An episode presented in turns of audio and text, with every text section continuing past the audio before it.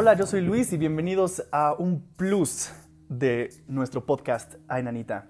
Vamos a presentarnos y ellos son el team Ainanita. De mi lado izquierdo tengo a... Hola, yo soy David Saavedra y este, bueno, pues yo voy a estar aquí con ustedes en el podcast de Ainanita y también este aporté el intro animado que ustedes ya vieron en redes sociales y si no los invito a que vayan a verlo. Bueno, yo soy Andrea Campuzano y también soy parte de pues el Team Nainarita, creo que es lo que todos estamos presentando, pero bueno, este, yo me encargo pues de la parte como de comunicación y de estar ahí con, estoy más metida en Facebook y ya también en Twitter, así que eso me pone muy feliz. Entonces, este, pues sí, me encargo en general de comunicación. Yo soy Salomón el Real, yo me encargo básicamente de toda la parte de diseño, todas las animaciones, todos los artes que ustedes ven en redes, tanto en Facebook como Instagram, pues yo los hago bajo la dirección de la increíble Marisol Silva, pero también estoy manejando toda la parte de YouTube, de Spotify, así que pues ahí nos estaremos viendo. Hola, yo soy Marisol Silva y también me encargo de la parte de diseño. Eh, yo específicamente manejo lo que es Instagram y aporto un poco de ideas y eso es lo que hago. Bien, y todos somos parte fundamental de este anecdotario, aunque nos falta Majo Fernández, quien ella es la encargada de editar el sonido para ustedes de estos podcasts, sobre todo de los episodios que normalmente se ven en live cada miércoles. Este, y pues bueno, como saben, este es un anecdotario paranormal en donde vamos a estar compartiendo este tipo de anécdotas o si no, hablar de temas que van más allá de nuestro entendimiento. Así que, ¿por qué no también preguntarnos a nosotros que somos el Team Ainanita qué opinión tenemos de lo paranormal? Así que, pues, ¿quién empieza? ¿Qué opinión tienen de esto, chiados y chiabas? Bueno, pues yo creo que es algo que personalmente yo, yo sí creo, porque hay cosas que no entendemos del todo, o sea, ni siquiera conocemos al 100% dónde vivimos. Entonces, si no conocemos esa parte, yo siento que si hay algo extra que, que no, nu- igual y nunca llegaremos a comprender o a conocer del todo. Y pues dentro de esa zona entra toda esta parte paranormal o que no tiene una explicación como muy lógica dentro de lo que sabemos y conocemos. Entonces, por supuesto que sí existe todo eso. Sí, bueno, pues mi opinión de lo paranormal igual, o sea, es como algo bien chistoso, porque a mí me da mucho miedo como todas las cuestiones de fantasmas, monstruos y bla, bla, bla, pero a la vez me da mucha curiosidad saber como que hay más allá, o sea, que hay más allá de nuestra como mente y de todo lo que conocemos. Entonces, o sea, porque también de repente más que paranormal, a veces siento que le ponemos ese nombre porque no lo entendemos en realidad. Entonces, es esa situación fuera de nuestra normalidad, de nuestra realidad. Entonces, la neta se me hace bien interesante. Y pues aunque me da mucho miedo hablar de repente de estos temas, lo disfruto a la vez. O sea, es como, soy un poco masoquista. Entonces, está muy padre. La verdad es que sí, esa es como mi opinión muy general. Pues yo también un poco del lado de lo que dice Andrea, no sé si es lo que quiso dar a entender, pero yo soy muy morboso en ese aspecto. A mí todo lo que es paranormal, sobrenatural, fantasmas, duendes, lo que tú quieras, me causa mucho morbo. Realmente yo nunca he vivido nada paranormal, eh, algo que realmente pueda decir, no manches, esto me pasó, esto sí fue súper heavy para mí, o sea, jamás me ha pasado. Sé que a muchas personas cercanas a mí, en especial de mi familia, sí les ha pasado y sí creen en eso. Pero yo en lo personal no, no he visto nada y no es que diga que no crea, simplemente son cosas que no me han tocado vivir, pero me da mucha curiosidad, realmente lo disfruto. Creo que a pesar de que no, no me ha tocado vivir eso, me gusta todo lo que tiene que ver con las películas de terror, todo el cine. Yo la verdad soy muy collón para, para ese tipo de cosas. Pero como dice Andrea, lo disfruto, me da mucha curiosidad y podría decir, soy un morboso del terror.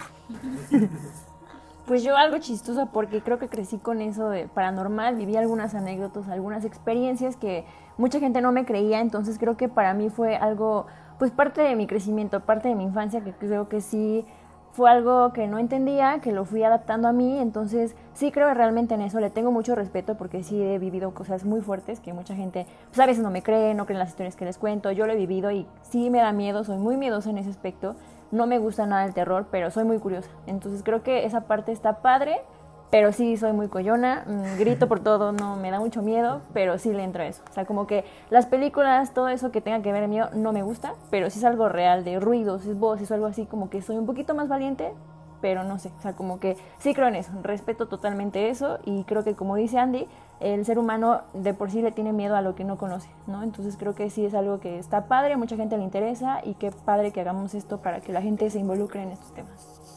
Muy cierto, la verdad es que este proyecto nació básicamente por eso, esto fue por ocio de cuarentena en la cual aún nos encontramos y nos encontraremos.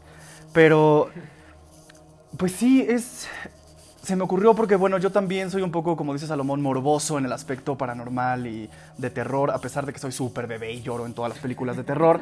Me encanta y me da mucho morbo y estoy ahí como de, ay, ¿qué está pasando? Y, ¿no? ¿Será real? ¿No será real? Y al igual que Marisol, he vivido muchas cosas que me han sacado mucho de onda y que de repente no les encuentro mucha explicación. Y surgió este anecdotario en donde pues tenemos invitados y nosotros mismos y muchas personas como ustedes que nos están escuchando, a lo mejor han vivido cosas que no se explican y muchas personas no les creen o no tiene para ustedes la explicación lógica y no han encontrado a alguien que tenga algo similar en sus vidas.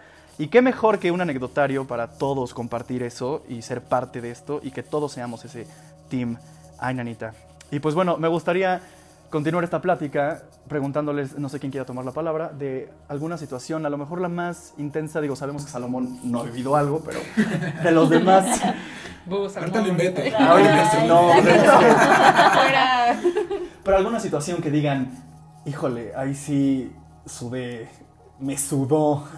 La cauliflower. Híjole. Cañón. Creo que me gustaría empezar a mí. Creo que de las más fuertes que he tenido eh, fue una experiencia que tuve así resumida en un hotel que está en Atlisco. Fui con mi familia y pues realmente creo que fue la primera, el primer acercamiento que tuve con algo paranormal. Era un lugar pues sí tétrico, no había nadie más que mi familia, nosotros. Estábamos en una cabaña y de repente en la noche pues eso que estábamos viendo que extra normal, como ese tipo de programas medio curiosos así. Eh, nos empezamos a ver eso, de repente en, en el bosquecito que había empezamos a ver unas bolas de fuego. No sé, algo muy raro pasó. Yo cuando llego al hotel ese justo día, digo, el teléfono está descolgado, no algo como muy random. Ah, pues cuélgalo, me dice el dueño. Qué raro que ya pasó otra vez. Bueno, ok, va. En la noche, justo despierto como a las 3, 4 de la mañana, despierto y en mi cama siento que alguien me respira. Abro los ojos y está una niña parada enfrente de un tocador.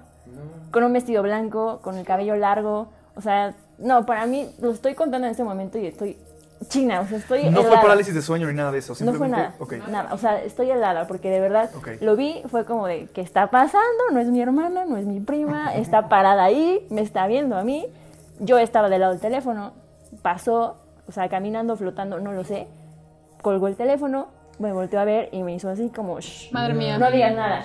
Yo no me pude mover, o sea, estoy ahorita con la piel china porque me acuerdo de ese momento. y no, o sea, lo peor de todo no fue eso. Fue que mm, yo quería gritar, quería decir como mamá, está yo con mi mamá dormida, está yo, no estaba tan chica, yo creo que iba como en secundaria tal vez, primaria, no recuerdo muy bien, pero sí traté de moverme, no me podía mover, estaba yo llorando por dentro. De repente me tapo, lo único que hice fue taparme la sábana. De repente ya como que dije, ya pasó, es un sueño, lo estoy soñando, no pasa nada. Alzo la cobija y está en mi cara. La niña, así. No, no, que- No, o sea, yo me acuerdo de la cara de la niña y A eso iba, o sea, no nada más viste como una silueta de No, una no, niña no, o algo no, no, así, o o sea, sea, sí le viste el rostro. la cara, era una niña real, o sea, real, no llevaba zapatos, real descalza. La vi, o sea, así en mi cara, yo la vi, no supe qué hacer. Su, su nariz tocaba mi nariz, te lo pongo así. A la bestia. O sea, fue una experiencia para mí rara, no pude hablar, no le pude decir nada a mi familia porque nos quedamos tres días en ese lugar. Yo en la noche que le dije a mamá, mamá, me pasó algo muy raro en la noche, en el bosquecito yo veía que alguien se asomaba en un árbol. Cada vez que le contaba a mi mamá así de, ma, en la noche vi una niña, no sé qué, no sé qué está pasando, o sea, hasta la voz se me quiebra porque me acuerdo de ese momento y si me da escalofríos, la niña se iba acercando. Cuando le dije, mamá, está atrás de ti. No, no, no, no. O sea, vámonos, por favor. Nos fuimos de ahí. Pues pasaron como tres años y la niña se seguía apareciendo en mi casa.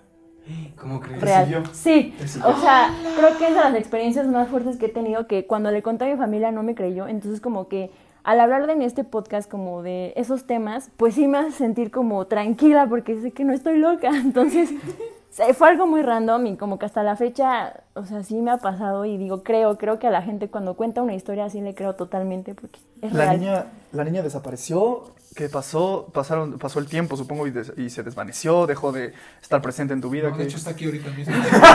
De hecho, Pues, este, noticias. ¿viste eso? Sí, no, o sea, la verdad no sé, como que después de tiempo tuve que tomar cursos, clases, me tuve que meter de lleno a metafísica para aprender qué, qué era eso, hasta que me dijeron que pues tenía un don de ver esas cosas, de escucharlas, de en los sueños, demás, pero tiempo después regresé, a final de cuentas el lugar donde yo me quedé con mi familia se cerró, ya nunca dijeron que estaba abierto. Y yo, yo me quedé en esa cabaña, o sea, no, resulta que al final como que se ahogó una niña ahí, en un pozo, en el bosque y cerraron esa parte. No, yo dije, jamás vuelvo a ir a ese lugar, nunca vuelvo a pisar ese lugar. Yo te tengo una pregunta, o sea, ¿eso que comentas de que la niña se ahogó fue antes de que tú fueras o después? No tengo idea. O sea, creo que nunca volvería a ese lugar. Regresé solo una vez como para dejar esos miedos atrás. Pero sí me persigue todavía como esa pesadilla porque la veía sentada en mi escalera. ¿Hace qué tiempo la dejaste? O sea, la dejaste. de- Híjole, bendito sea Dios que la dejé como en prepa. Ok. Fueron como ya 3, no te 4 años. conocí. no, pero sí, o sea, yo les digo, creo en eso, soy como muy creyente y respeto eso porque sí, fue algo muy fuerte para mí. Pero nada más la veías tú, nadie más de tu familia la llegó a ver. Mía, es que es algo chistoso, mi abuelita tiene esa conexión conmigo, ella lo sueña, yo lo veía al revés, ella veía, yo lo soñaba y demás, entonces como que sí, sí es algo fuerte. No, pues ya nos quedamos mensos todos con estas historias. O sea, ya se cancela. se cancela la Bienvenidos a mi introducción. podcast.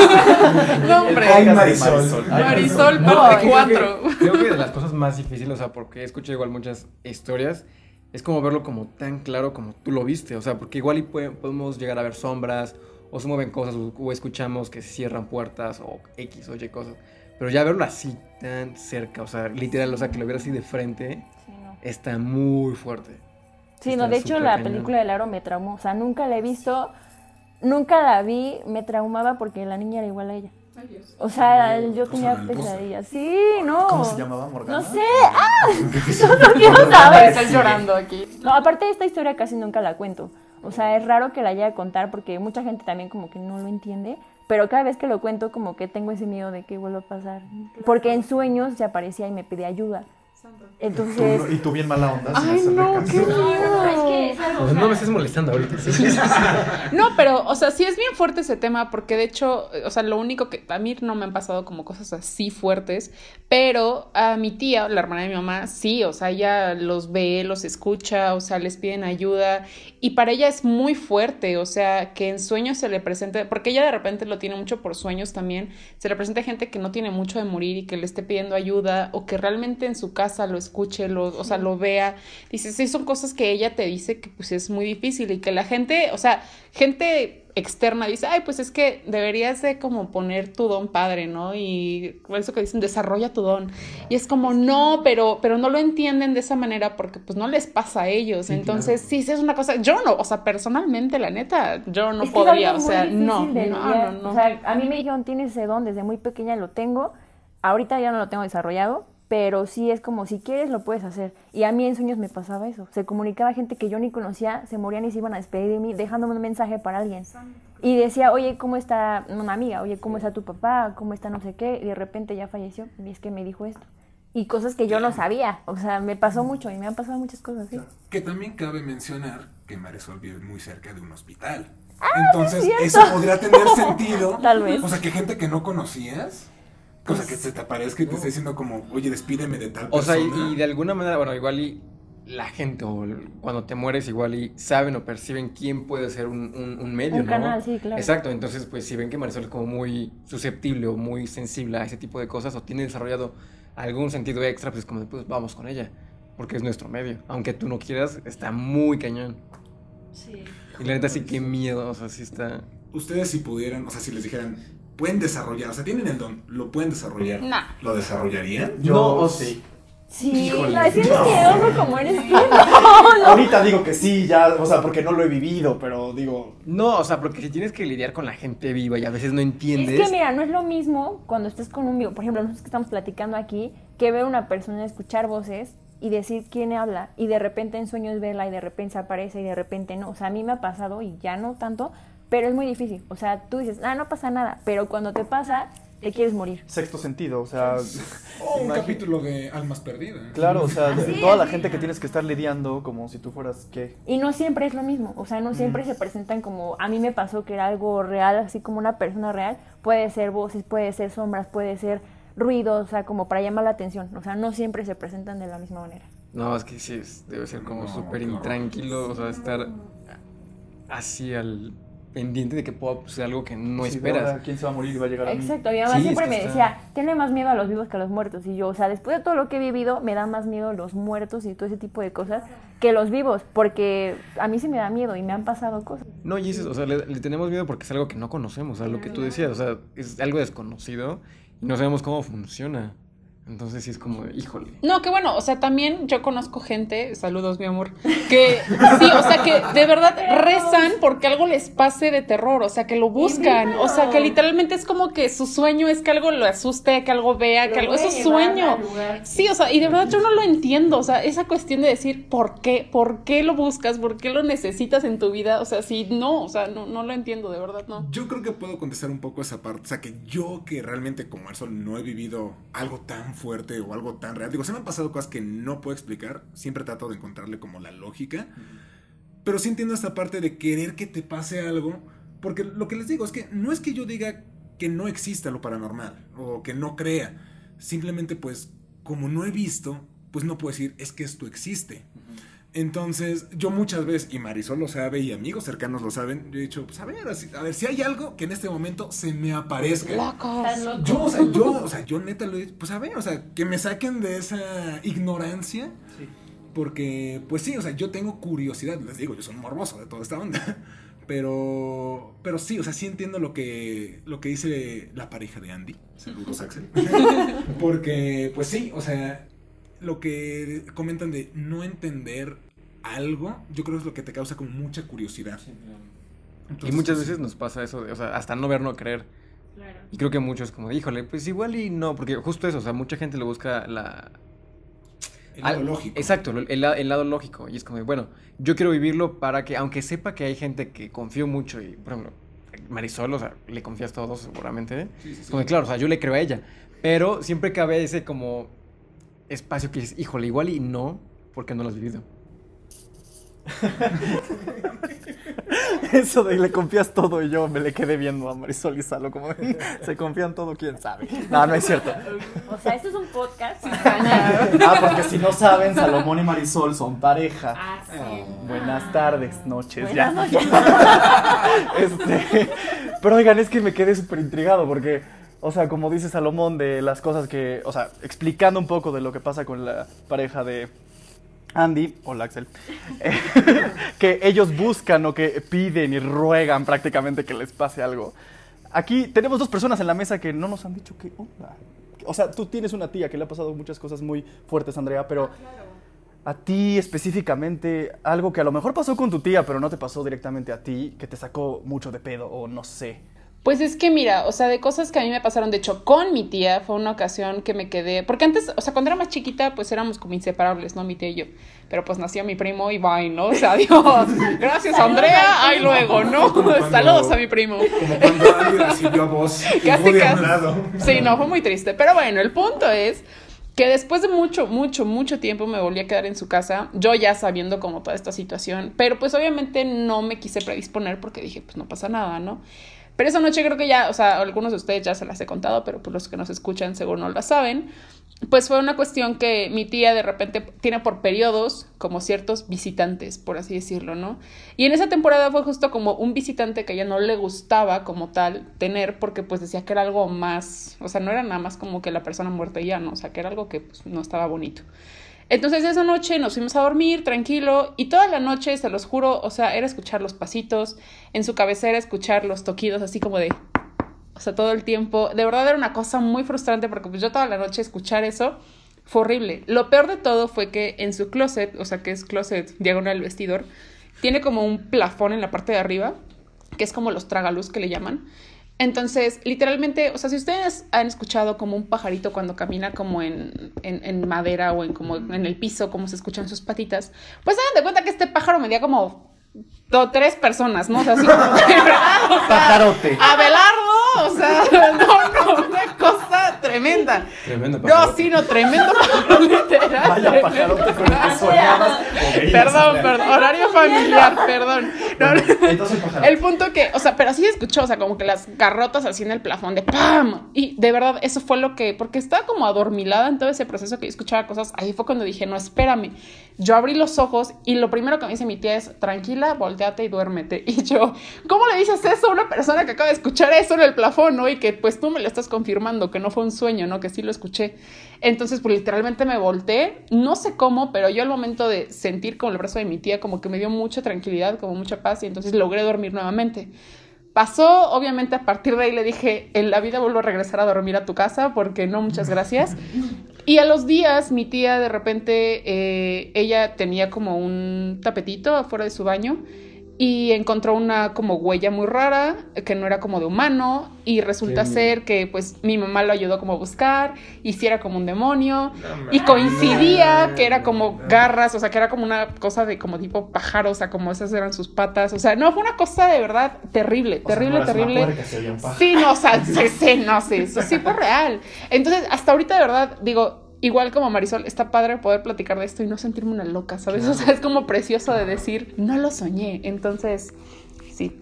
Es que está Así es. difícil. Digo, yo personalmente sí le tengo muchísimo miedo. No me dan miedo la gente muerta, pero lo que tenga que ver con demonios o energías negativas sí está súper. O sea, ahí sí es como jugarle algo ya muy, muy fuerte. O sea, porque si, si existe toda esta energía bonita y todo, siempre hay una parte negativa. Y esa parte negativa no conocemos. Y es como, de, es mejor no jugarle, o sea, no, no tocar como ese tema, porque sí está muy fuerte. Y está cañón, porque sí son cosas que no entendemos. Y Sí, no, está bien fuerte, la neta sí, no sé, digo, a mí me da miedo todas estas cosas, pero a la vez me gusta escuchar, así que sí, es como, Para eso es vaya, espacio. para eso es un espacio libre Sí, y, y bueno, seguro.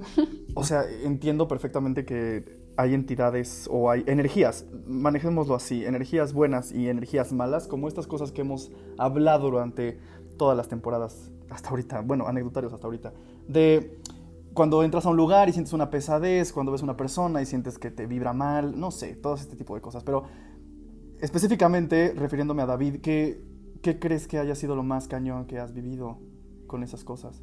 yo, pues, ahorita que mencionaba Marisol lo de la niña, yo tuve una experiencia similar, igual con una niña. Siempre es una niña. Sí, exactamente, es que... Es que hombres no dan miedo.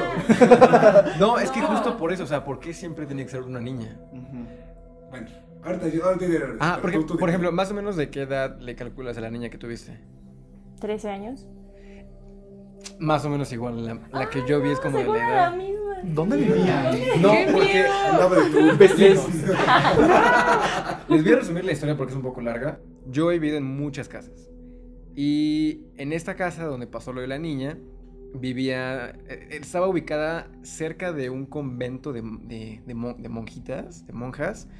Y pasando mi casa, como a, ¿qué serán? 500 metros había una barranca y luego empezaba un cerro.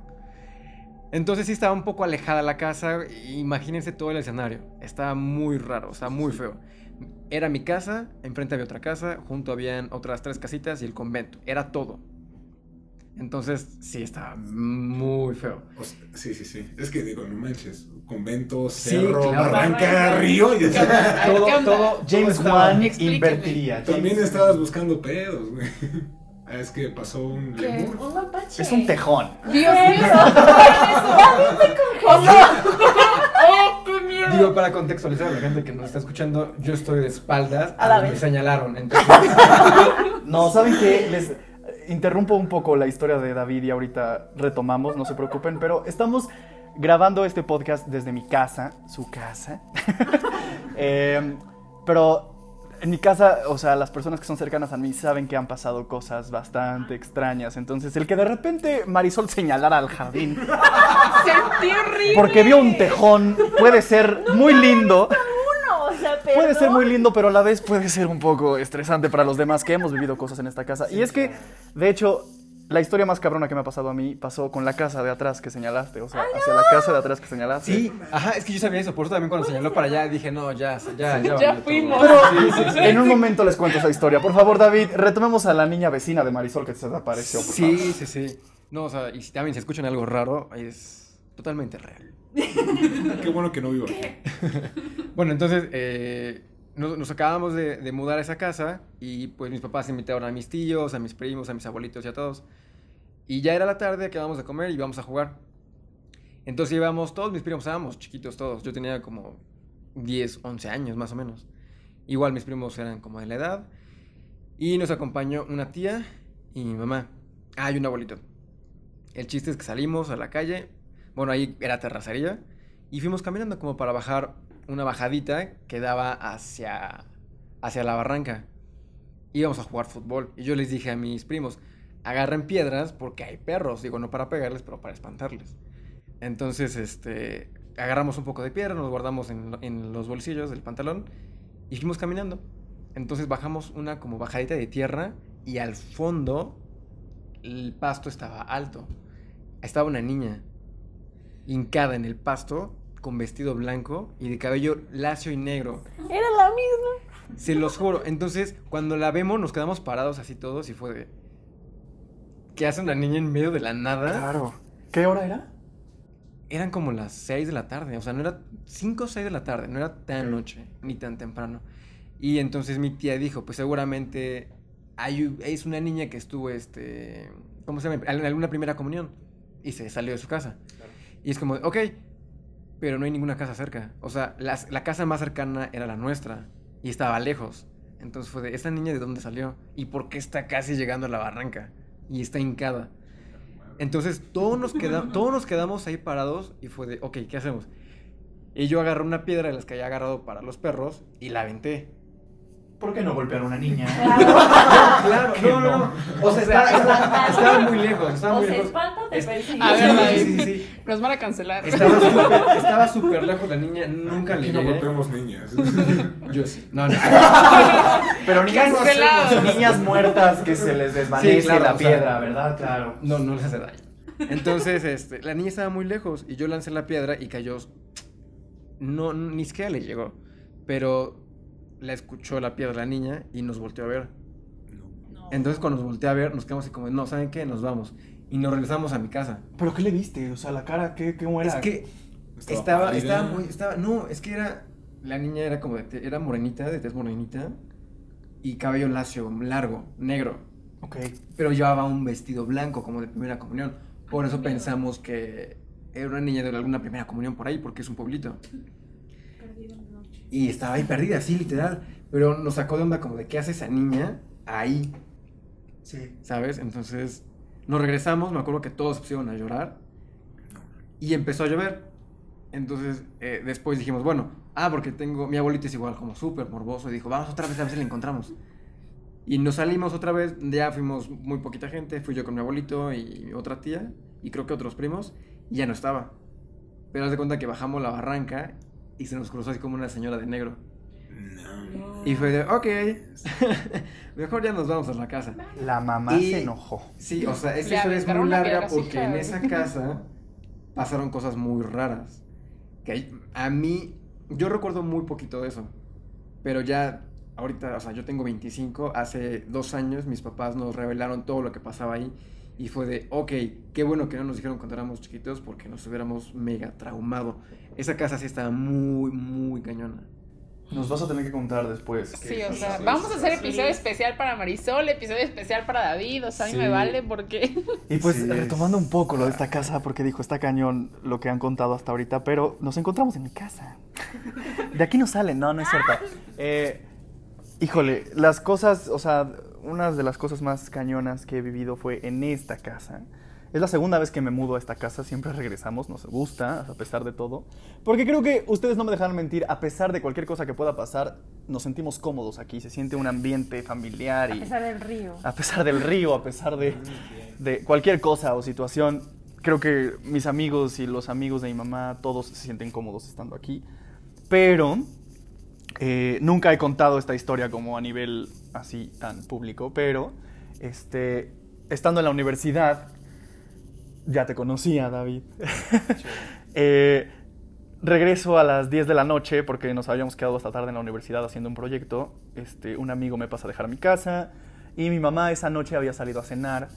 Entonces, este, pues yo estaba solo, ¿no? Mi, vivo solo con mi mamá. Entonces, eh, la casa de atrás siempre ha estado en renta. De repente se renta y no llega gente por un periodo de tiempo. De repente llega gente, pero se va luego, luego y la vuelven a rentar.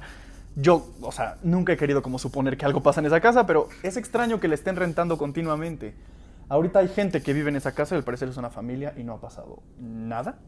Pero en esa época, hace como unos 5 años, 4 años, no sé, eh, llegué como a las 10 de la casa. Nos había pasado y que quedaban cierta hora de la noche, ya sean las 11, y se escuchaba que se azotaban las puertas en la parte de arriba. Y cuando subías a revisar ya no, o sea, no- las puertas estaban abiertas, no había nada. Me explicó, solo era como el ruido. Entonces a veces lo asociábamos con que un vecino, o... pero ya después que pasaba tan seguido, pues sí nos sacaba de onda que fuera, ¿no? Eh, entonces hasta me pongo medio nervioso de contar esto. Pero bueno, eran como las diez y media, yo estaba solo, le mandé mensaje a mi mamá de cómo vas, bien, estoy con mis amigos, voy a llegar como a la una. Y yo, ah, perfecto, ya me voy a preparar de cenar y me duermo, porque pues, no pasa nada, ¿no? Entonces, este... Eso pensó Lo, no pasa nada. y Pues es pasa. que en tu casa solo, pues que, o sea, ya a veces estás acostumbrado a la rutina y a todo, dices, pues te preparas de cenar, X, te duermes, bye. Pero esa noche, este, para esto, unas semanas antes nos habíamos dado cuenta que efectivamente habían rentado esa casa para un tipo asilo de algunos ancianitos y había tres monjas a cargo de esa casa. Y digo, no tengo nada en contra de las monjas, pero era muy extraño que tres monjas de bastante edad avanzada estuvieran a cargo de estos viejitos de su misma edad. No sé, se me hacía muy extraño. Eh, y lo chistoso es que de repente en la noche te asomabas desde el cuarto de mi mamá o desde mi cuarto y se veían las, las ventanas, se veían cubiertas con papel bond. Sí, de ese papel que compras en la papelería. eso. grandote. Ajá, el grandote ese, transparente. Y de repente había jeroglíficos, no sé cómo se diga. Este, o como ciertas anotaciones, tipo ecuaciones en, en los papel bond. What? Y eso me sacaba mucho de onda porque dije, son monjas, no maestras, ¿por qué habría ecuaciones, no? pero, pero en el día quitaban el papel bond y las ventanas estaban abiertas y veías perfectamente al interior del edificio. Bueno, es una casa de dos pisos y al interior de esa casa no había nada, ni muebles. Era muy extraño, pero en la noche siempre las luces prendidas y papel bond cubriéndolas y el papel bond con ciertas anotaciones. Entonces, esa noche llegué y de nuevo dieron como las diez y media, algo así. Escuché que se azotó una puerta en la parte de arriba de la casa. Dije, no le voy a hacer caso, voy a cenar. En ese momento no me sugestioné, la verdad. Pero subí un poco de morboso a la recámara donde ahora es un vestidor muy grande y me asomé hacia la casa de al lado porque cuando ves por ahí puedes ver mi jardín y la casa de junto, las ventanas. Y había una monjita en la azotea como dando rondas, como si estuviera caminando, y otra en un pasillo, porque haz de cuenta que son dos ventanas laterales y una muy grande en medio donde se ve el pasillo. Entonces ahí se veía que la viejita monjita caminaba de ida y vuelta. Y estaba descubierta la casa. Estaban prendidas las luces y descubierta la casa. Y se veían cuadros, pero los cuadros eran de diferentes figuras, o sea, circulares, cuadrados, y eran este, pinturas como retrato, de esas antiguas que te hacían, que no había fotos, sino que te pintaban el rostro. Así, todas las paredes de, los dos, de las dos recámaras cubiertas con ese tipo de, de pinturas. Se me hizo muy extraño y pues sí, me quedé viendo bastante tiempo. Entonces, la viejita de arriba desapareció, o sea, la monja que estaba rondando en la azotea desapareció y me quedé viendo a la que daba sus vueltas en el pasillo, iba y venía. Me quedé viendo un buen rato y de repente escucho cómo se azota una puerta en la planta baja ahora de mi casa. Escucho cómo empiezan a gritar en la casa de atrás, o sea, en esa casa donde están las monjitas. Y yo todavía de morboso me quedé viendo. Y cuando la monjita va de regreso hacia la ventana donde estoy yo viendo, para esto yo estoy en la recámara que ahora es vestidor con la luz apagada. No había manera de que la señora me pudiera ver fijamente a la cara o donde estuviera yo. Entonces, cuando ella regresa y se queda viendo la ventana, me mira fijamente a los ojos. No sé cómo hizo, pero justamente me ve a los ojos y cuando me ve, se van las luces en las dos casas. O sea, se apagó la luz de mi casa completamente, como si un fusible valiera madre, y el fusible de su casa también. Y en ese momento las puertas de mi casa se azotaron, todas se azotaron y ahí sí se cerraron.